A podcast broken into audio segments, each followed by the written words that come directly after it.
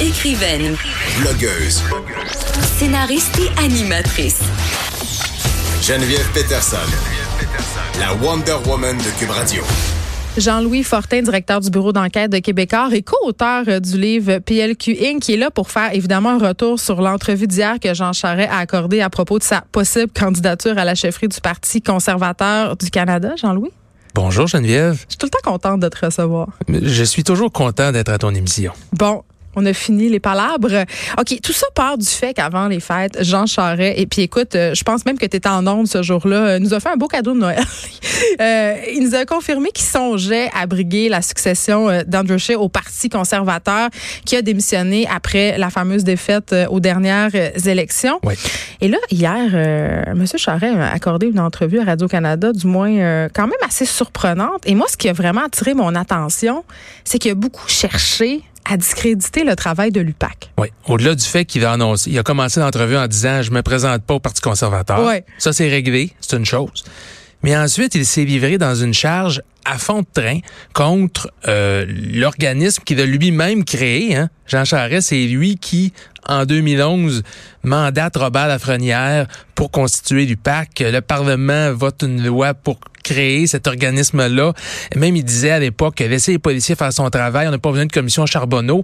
Donc, c'est lui qui louangeait l'organisme, le mettait sur pied. Et là, de voir que 7-8 ans plus tard, hier, il se lance dans une charge à fond de train pour dire, essentiellement, en substance, là, regardez les inventions, les mensonges qu'ils sont capables d'écrire dans des affidavits pour convaincre un juge.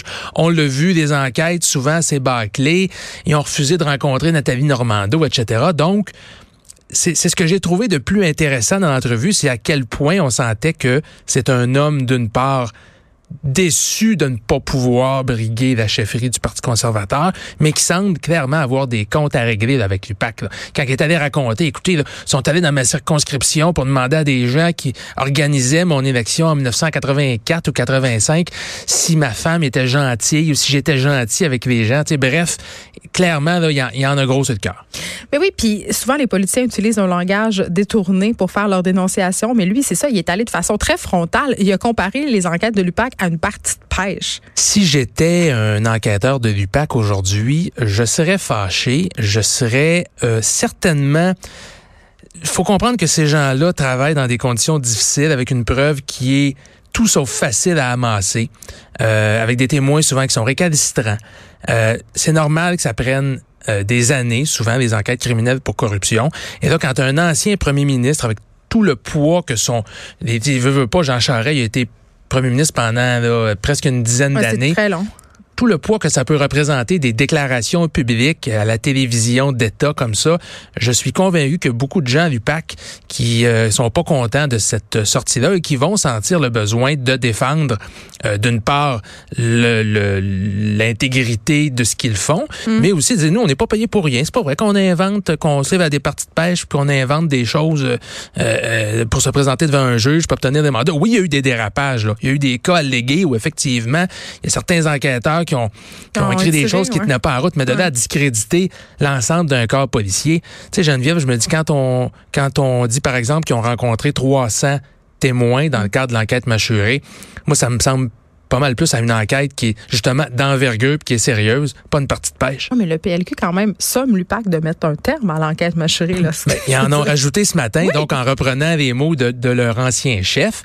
C'est du rarement vu euh, Moi, j'ai jamais en vu ça, là. politique québécoise qu'un parti, Ouais. si, si la police, en- euh, je, je ne pense pas que monsieur, madame, tout le monde, qu'un citoyen pourrait se présenter puis dire publiquement, euh, demander à la police à arrêter de, de fouiller, d'enquêter sur moi. En matière criminelle, c'est bien de valeur, il n'y a pas de délai de prescription. Alors, si la police euh, veut faire enquête, la police doit être indépendante. C'est un des fondements de notre démocratie. Elle ne doit pas recevoir d'instructions de la part d'un appareil politique. Ça, c'est très clair. Puis là, l'enquête s'attardait évidemment à M. Charret, son, son argentier de l'époque, Marc Ouais. Bibot, dont on a parlé la semaine passée aussi euh, allègrement.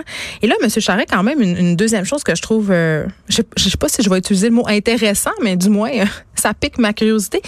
Il nie que cette enquête-là ait, ait pu l'influencer sur sa décision de ne pas faire partie de la course à la chefferie. C'est évident que Jean Charest, même si, hein, il faut le rappeler, à ce jour, il est accusé de rien, ni lui, ni En- Marc Bibot. En, en six ans, non.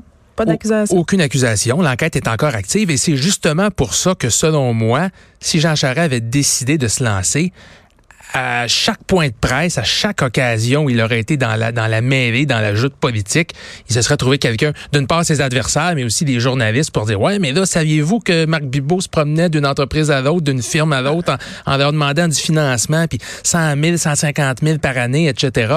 C'est clair qu'il aurait eu à faire face à ces questions-là de façon répétée jusqu'à la fin de la course à la chefferie, puis éventuellement s'il avait été élu chef. Donc, pour lui, je peux pas concevoir qui, qui, qui considérait que c'était une, un, un, une, une option, risque ou une ouais. option, c'est ça. Tu peux pas imaginer là, que t'es, qu'il pouvait pas s'imaginer s'en sauver de ces questions-là. Puis il aurait fallu, en tout cas, moi je pense, eh, c'est une opinion très personnelle, que s'il avait décidé d'y aller, euh, ça aurait voulu dire qu'il allait y répondre aux questions. Il aurait fallu qu'il se livre à ce jeu-là. certainement au Québec, je pense qu'il n'y aurait pas une journée où on ne lui aurait pas posé cette question-là. Ben oui. Donc, donc ça, ça, c'est sûr que ça fait partie intégrante de son calcul, c'est clair. Et là, lui, il explique sa, euh, sa décision en disant que depuis euh, qu'il a quitté le Parti conservateur en 98, ça, ça a beaucoup changé. C'est vrai, vrai. aussi quand même. C'est vrai, c'est, un parti qui s'est euh, qui, a, qui, changeait son axe beaucoup plus vers les priorités de l'Ouest, hein. La droite albertaine par exemple, qui Ouais. n'est plus le, le bon vieux parti progressiste conservateur. Oui, et M. Charest évoquait justement qu'il avait des idées environnementalistes lui-même, qui n'était pas d'accord aussi avec certaines politiques plus sociales du Parti conservateur de maintenant. Oui, mais il va y avoir quand même un porteur pour ce courant-là. Au Parti Ouais. conservateur, on peut penser que Peter McKay va, va être celui euh,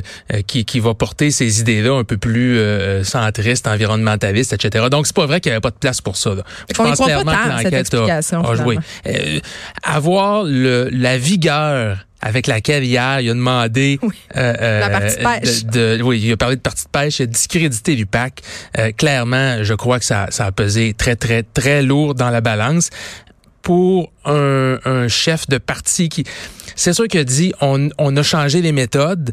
Il ne- il n'a pas avoué aucun tort. Il n'a pas dit qu'il y avait quelque chose à se reprocher. Je pense qu'il va rester sur ses positions. Là, il faudra voir maintenant. Faut, bien comprendre, Jean Charest a donné une seule entrevue hier qui était très intéressante, mais nous, au bureau d'enquête, euh, ici à Cube Radio, euh, à TVA, on lui a demandé régulièrement au cours des dernières semaines, des derniers mois, des dernières années, de venir s'expliquer. On aurait plusieurs questions pour lui. Il a choisi son- toujours son entrevue. Effectivement, mais l'invitation est toujours ouverte. On aimerait beaucoup s'asseoir avec lui pour poser davantage de questions que ce qui était abordé hier. On est rejoignable.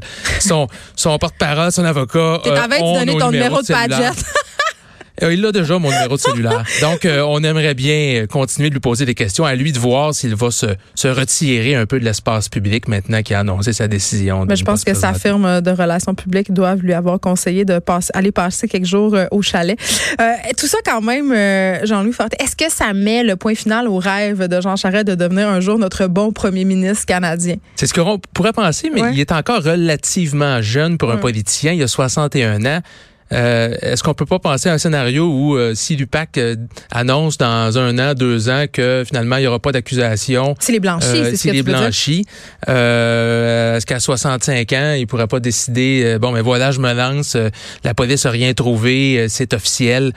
Ah, je peux pas croire que C'est- les électeurs lui feraient confiance. Je peux pas il, croire. Il va rester, il restera toujours un redoutable politicien, un redoutable débatteur. Ouais. Et euh, dire qu'il a enterré euh, définitivement son rêve, je garde encore un petit doute là-dessus. Il est comme un chat, il a sept vies. Peut-être qu'au chalet, justement, il va continuer à Il va y réfléchir à ça. Ouais.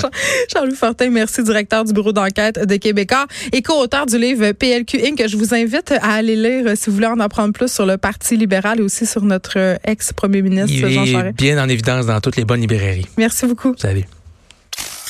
De 13 à 15. Les effrontés.